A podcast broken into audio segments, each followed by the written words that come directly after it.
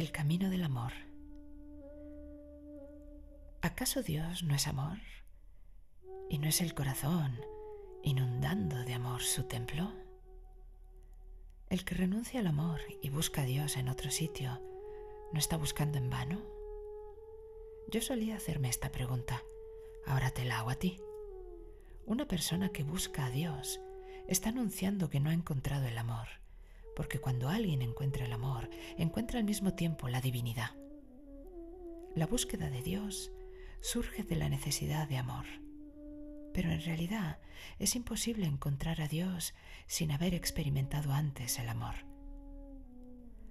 Y puesto que esto es así, cuando una persona empieza a buscar a Dios, no lo encuentra y además se ve privada de encontrar el amor. En cambio, cuando una persona busca el amor, al final lo acaba encontrando y también a Dios.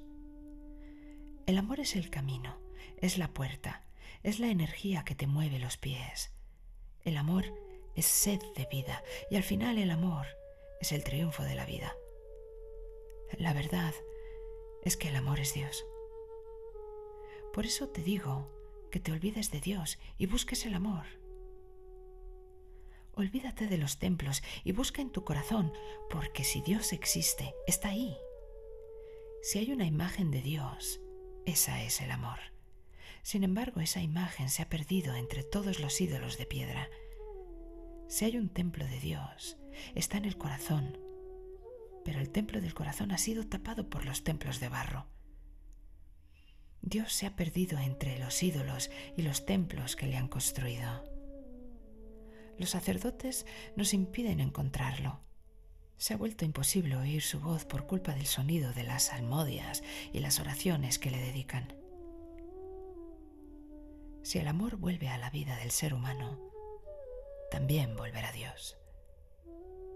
Un hombre erudito fue a ver un santo. Llevaba un fardo lleno de textos religiosos encima de la cabeza y estaba medio muerto cuando finalmente llegó a casa del santo Nada más llegar le preguntó, ¿qué tengo que hacer para encontrar a Dios? Seguía con el fardo encima de la cabeza.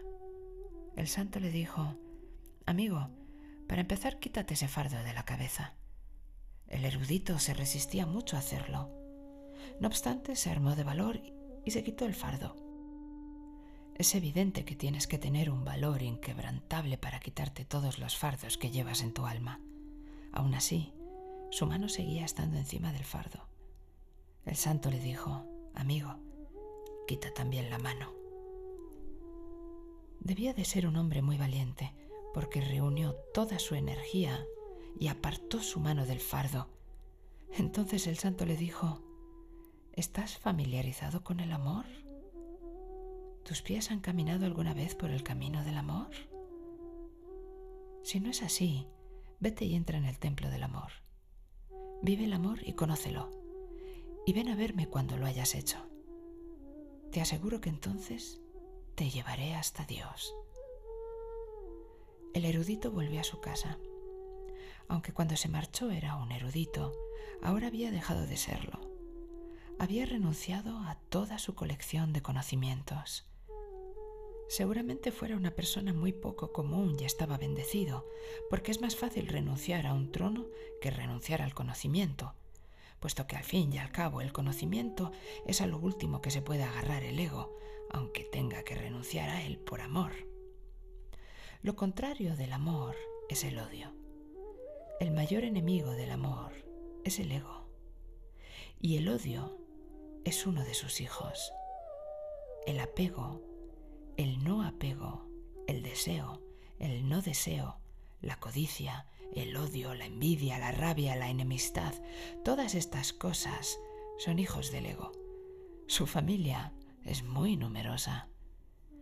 El santo acompañó al hombre a las afueras del pueblo y se despidió de él. Este hombre se lo merecía y el santo estaba encantado de que fuera tan valiente. Si hay valentía, es posible que surja la religión. La valentía te conduce a la libertad y la libertad te conduce directamente hacia la verdad. Fueron pasando los años y el santo se empezó a cansar de esperar en vano a que este hombre regresara y finalmente no volvió. Él mismo salió a buscarlo y un buen día lo encontró. Estaba bailando en un pueblo, sumido en éxtasis. Era difícil reconocerlo. La felicidad le había rejuvenecido. El santo se detuvo a su lado y le dijo, ¿Por qué no has regresado?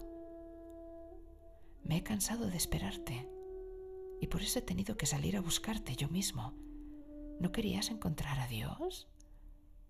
El hombre le respondió, ¿qué va? En absoluto.